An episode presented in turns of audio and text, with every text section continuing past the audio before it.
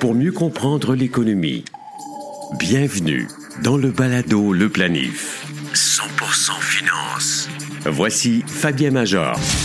Avec maintenant plus de 100 000 écoutes cumulatives et une note moyenne de 4,9 sur 5 étoiles sur Apple Podcast, le Balado Le Planif est le premier podcast canadien francophone consacré à la saine planification de vos finances personnelles et d'affaires.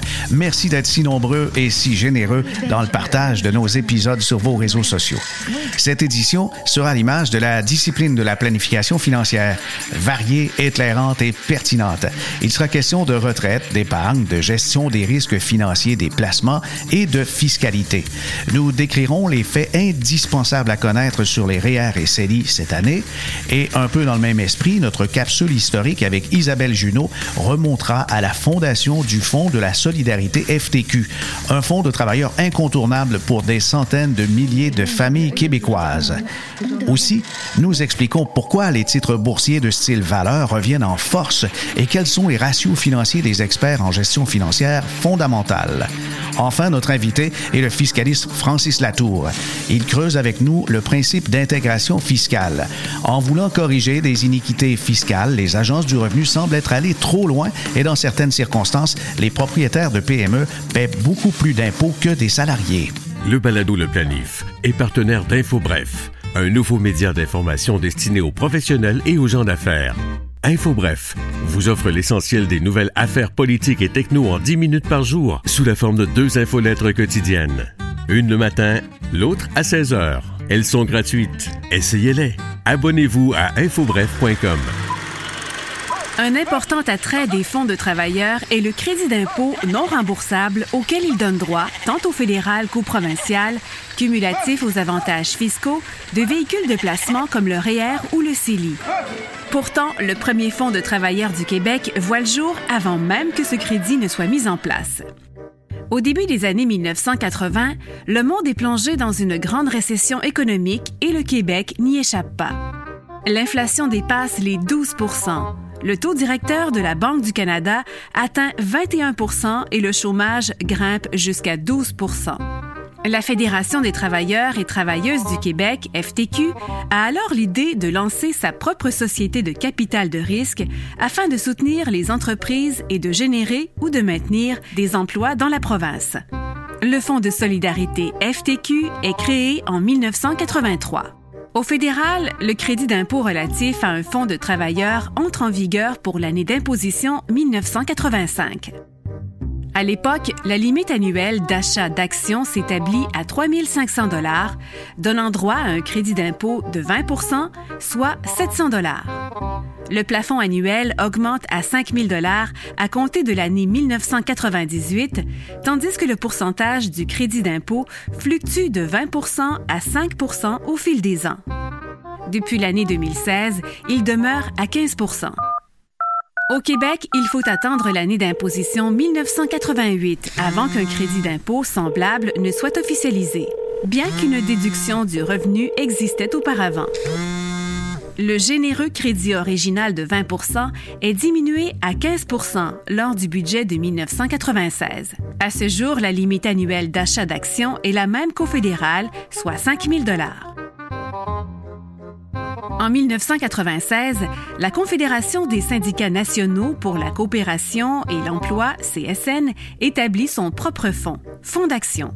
Pour en accélérer la capitalisation, le taux du crédit d'impôt provincial est légèrement plus élevé, fixé à 20 depuis 2015, pour un crédit d'impôt total de 35 à souligner, en 2001, le mouvement des jardins se dote d'un produit d'épargne s'apparentant beaucoup au Fonds de travailleurs, des jardins capital régional et coopératif, CRCD. Bien qu'il donne droit à un crédit d'impôt non remboursable de 35% au Québec, l'investissement n'est pas considéré comme un fonds de travailleurs et n'est pas admissible aux régimes enregistrés comme le CELI et le REER.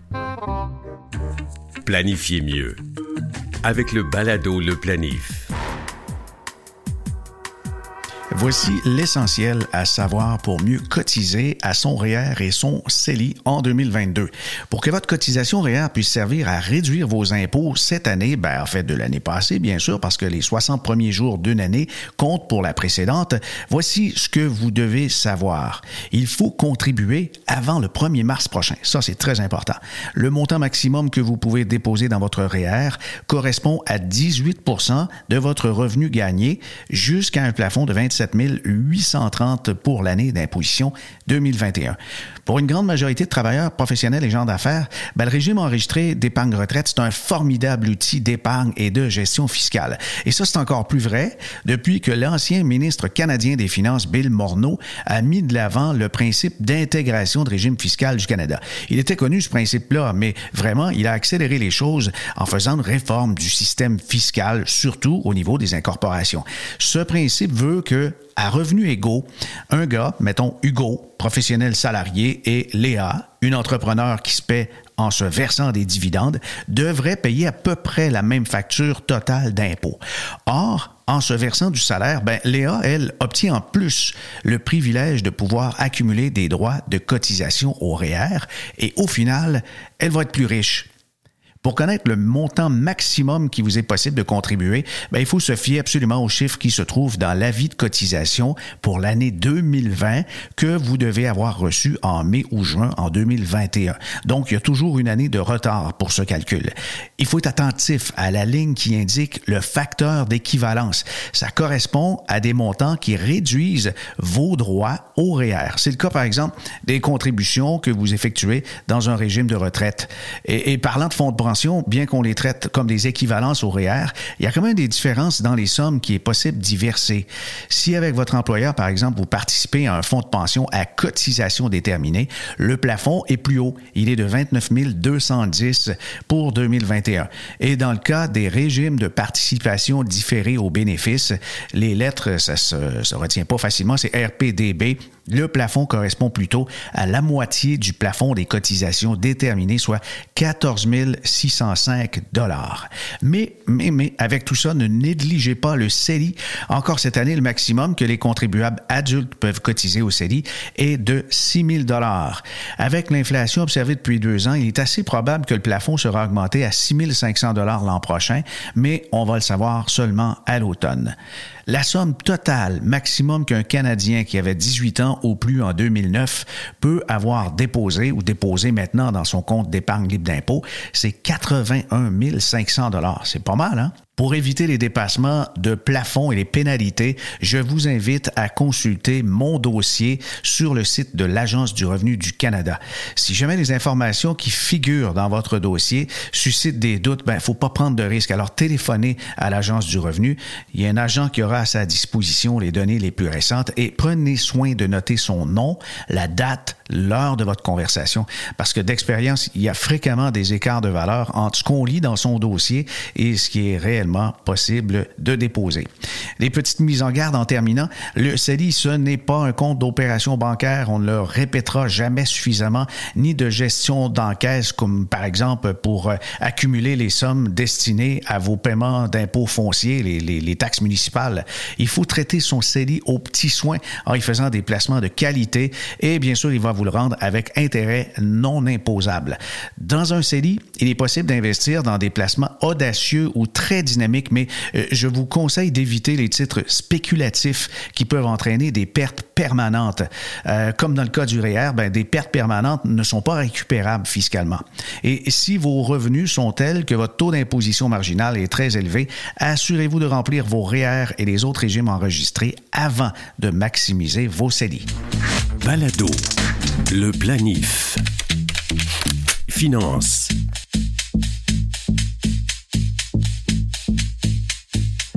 La forte volatilité boursière du début de 2022 a créé bien des surprises. D'abord, euh, plusieurs ne pensaient pas que certains titres comme Netflix allaient pouvoir corriger autant des 50% de rendement. Même chose avec DocuSign, on l'a observé aussi avec euh, Zoom, la technologie prisée en 2020. Et, voilà qu'on apprend que Warren Buffett serait redevenu l'homme le plus riche du monde.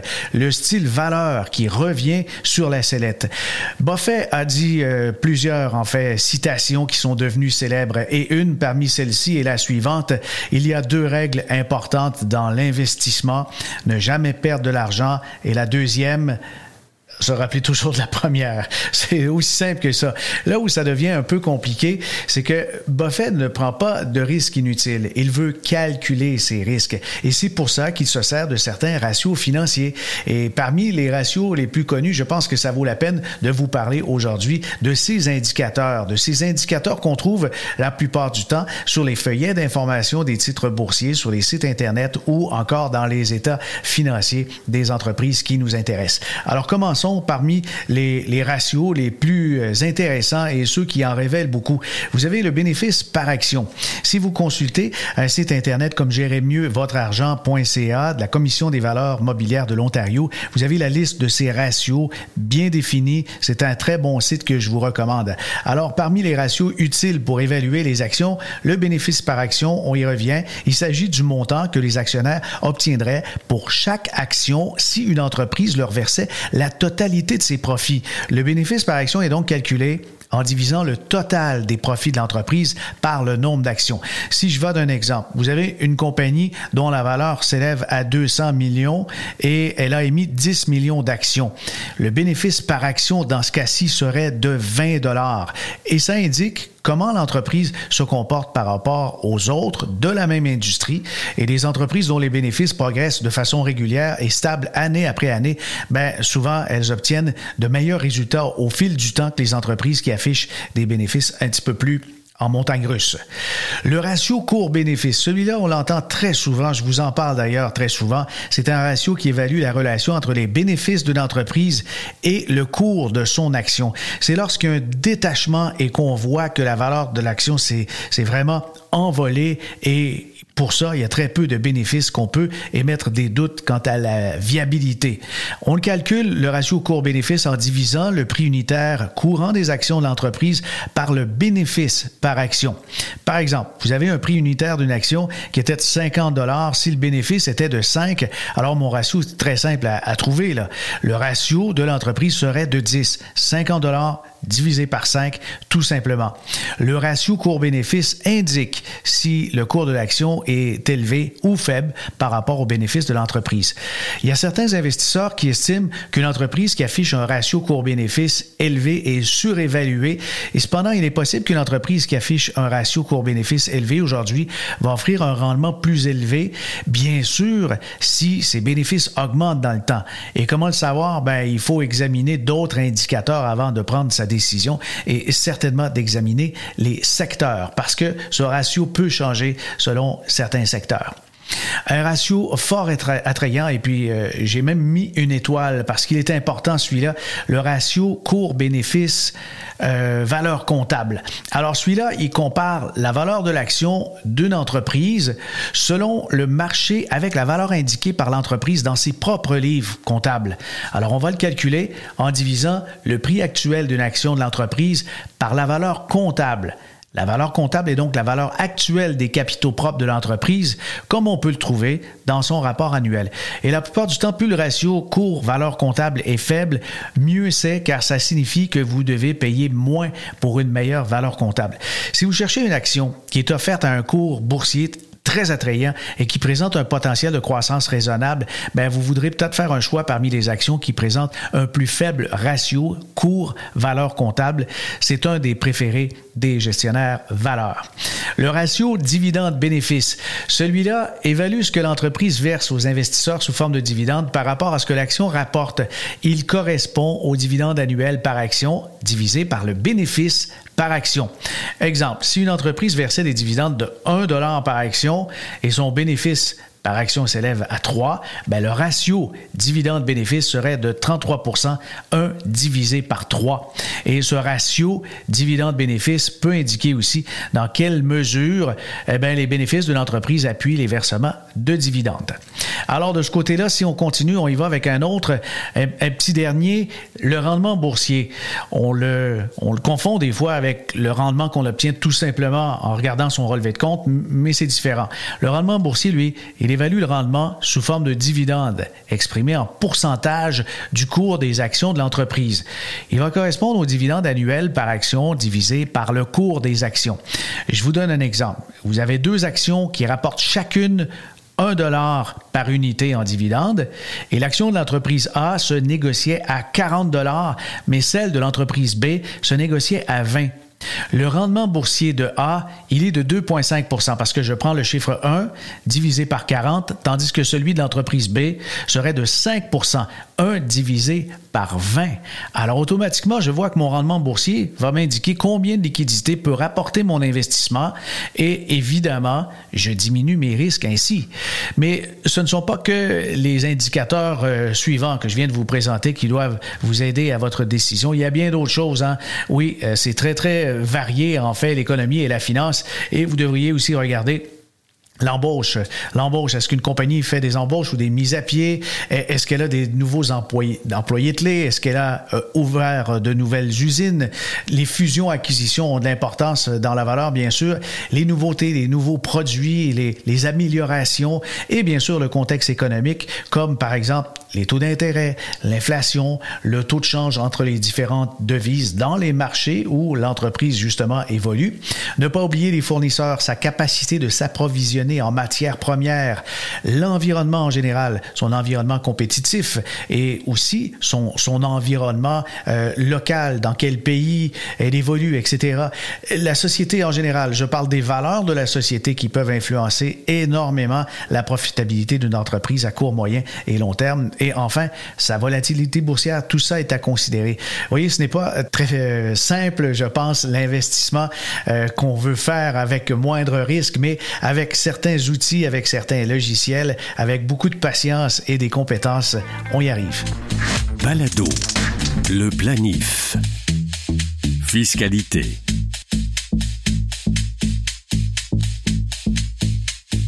Francis Latour est CPA. Il est également fiscaliste chez Clientèle Privée à Santé. Il est avec nous. Bonjour, Francis. Bonjour Fabien. Heureux de te retrouver. Tu as participé à quelques balados, le planif, et puis j'en profite pour te souligner qu'on a franchi officiellement le cap des 100 000 écoutes du balado. Alors, ah. euh, tes interventions sont écoutées, mon cher. Je te ah, confirme. plaisir, très, très heureux d'apprendre ça. On va parler du principe d'intégration aujourd'hui et pour euh, faire la lumière là-dessus, on a cru bon parler à un expert. De quoi il est question exactement lorsque en fiscalité, il est, mentionné le principe d'intégration? D'accord. Alors ça, c'est un, principe qui veut dire que euh, un, revenu gagné personnellement euh, et imposé personnellement l'imposition devrait être la même si ce, même revenu est gagné dans une société incorporée et par la suite distribué à l'actionnaire. Euh, dans les deux scénarios, si les impôts totaux sont les mêmes, on a atteint l'intégration. Euh, donc, il faut savoir qu'une société est imposée elle-même et par la suite, il y a un deuxième palier d'imposition quand les sommes sont distribuées à l'actionnaire. Euh, alors, on considère la somme de ces deux impôts-là. Et on compare ça au scénario où euh, ce revenu est, gagné non incorporé, donc directement par la personne. On peut préciser que quand quelqu'un pointe du doigt ou on entend dans les médias que le fait qu'on a une compagnie, on sait, on sauve de l'impôt, tout ça. Mm. Mais ce que tu viens de nous raconter, c'est qu'on tente justement d'éliminer l'avantage final lorsqu'on est dans le net, un travailleur salarié versus un entrepreneur. Exact. L'objectif, c'est que ces sommes-là, une fois rapatriées, euh, on devrait être neutre euh, au, fin du processus. Est-ce que c'est le cas? Euh, donc, c'est le cas quand on le rapatrie au complet.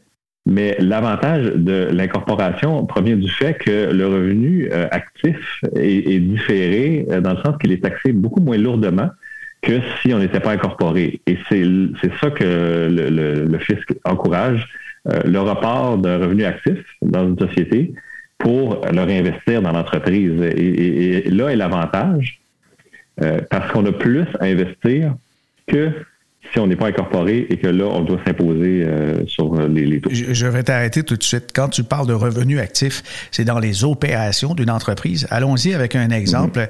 On a euh, Jean qui est propriétaire d'une PME qui fabrique des composantes d'aéronautique et ces composantes, donc, il a besoin des fois de la machinerie, il embauche des travailleurs, tout ça.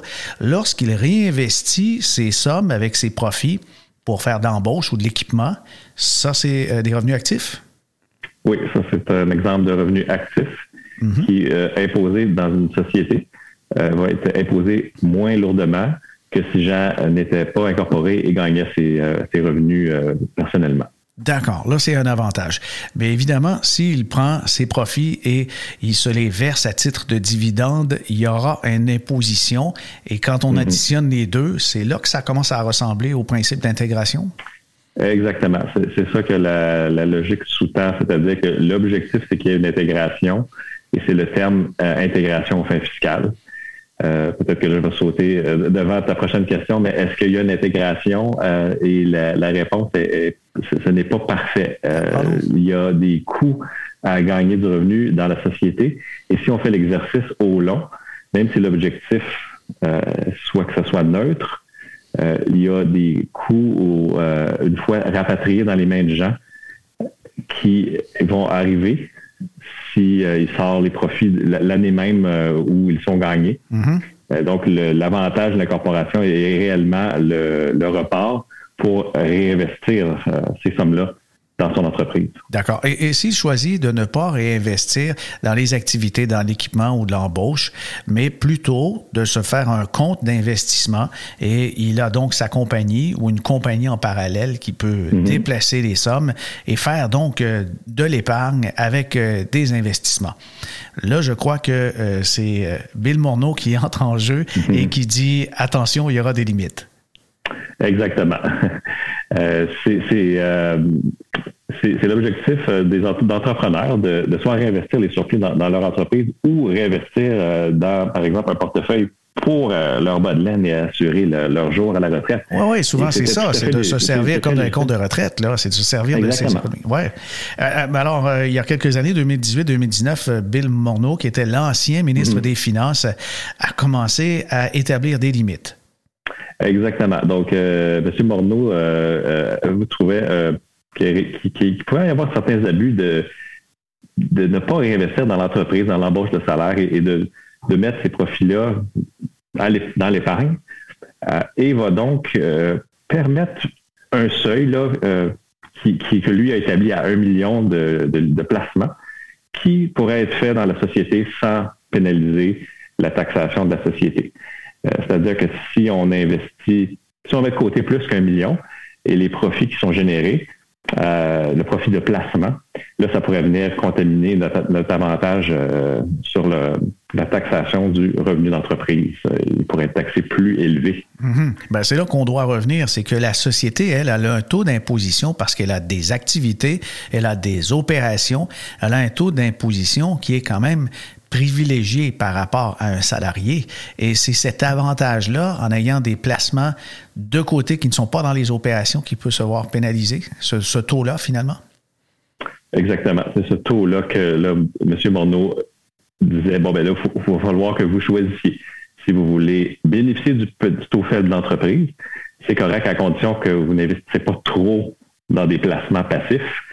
Euh, si vous voulez avoir une société qui va générer, qui, qui euh, des, des euh, placements passifs de façon importante, ah, alors là, dans votre groupe de sociétés, on ne permettra plus un petit taux d'impôt, même sur, du revenu qui se qualifie, qui est actif.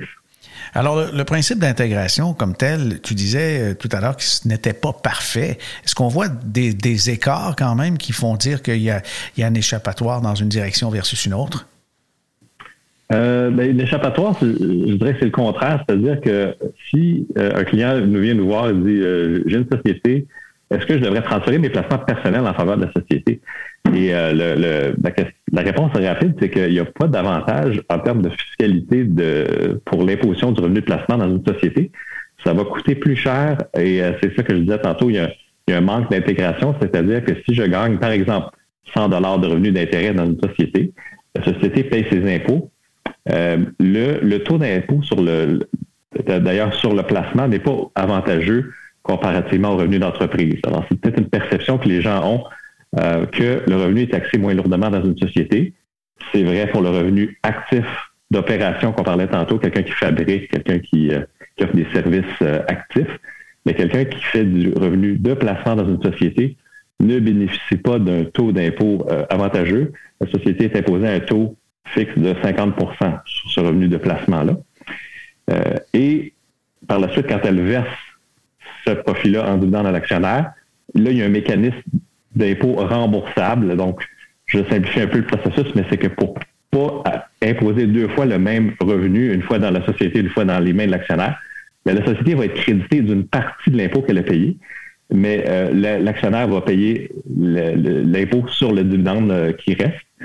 Et une fois qu'on additionne ces deux sommes-là, ben normalement, on s'attend à payer 53% d'impôts si on gagne, euh, si on est dans la tranche d'impôt la plus élevée. Mm-hmm. Mais le problème, c'est que le, manque d'intégration fait en sorte que ce 100 dollars de revenus d'intérêt gagnés dans la société, quand je considère l'impôt payé dans la société, l'impôt que l'actionnaire va payer, ça va coûter 5% de plus que si j'avais gagné ce même 100 dollars dans mes mains.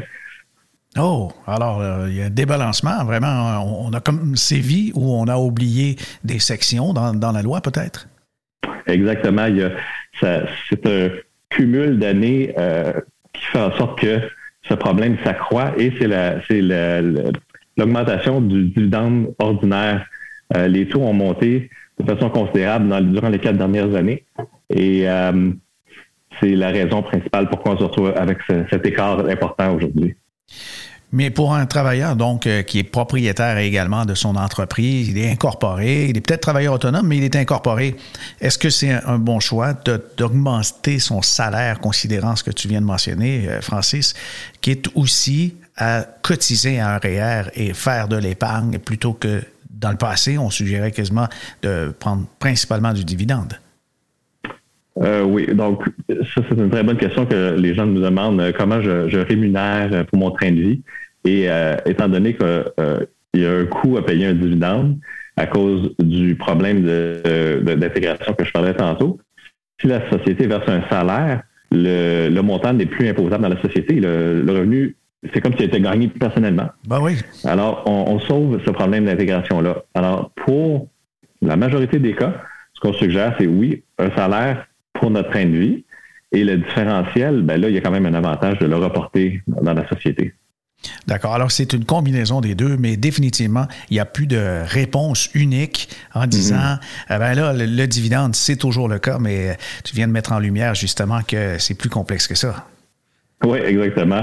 Euh, c'est même euh, souvent le salaire qui va euh, être l'avantage, mais il faut intégrer à ça tous les autres facteurs. Donc, euh, quels sont les autres comptes fiscaux dans les sociétés, euh, quels sont les autres groupes euh, de, sociétés, parce qu'il peut y avoir une société de placement, une société d'opération.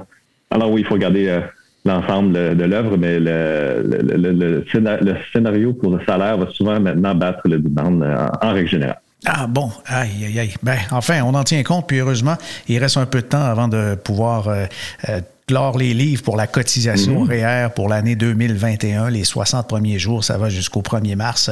Alors, on va tenir compte de ça, mais définitivement, euh, Francis, euh, il vaut mieux s'organiser fiscalement dès le début quand on se crée une entreprise. Et quel conseil tu pourrais donner à des entrepreneurs au, niveau euh, fiscal lorsque vient le temps justement de combiner des, des revenus et de se dire, bon, je veux quand même faire de l'épargne. Est-ce encore intéressant d'être incorporé?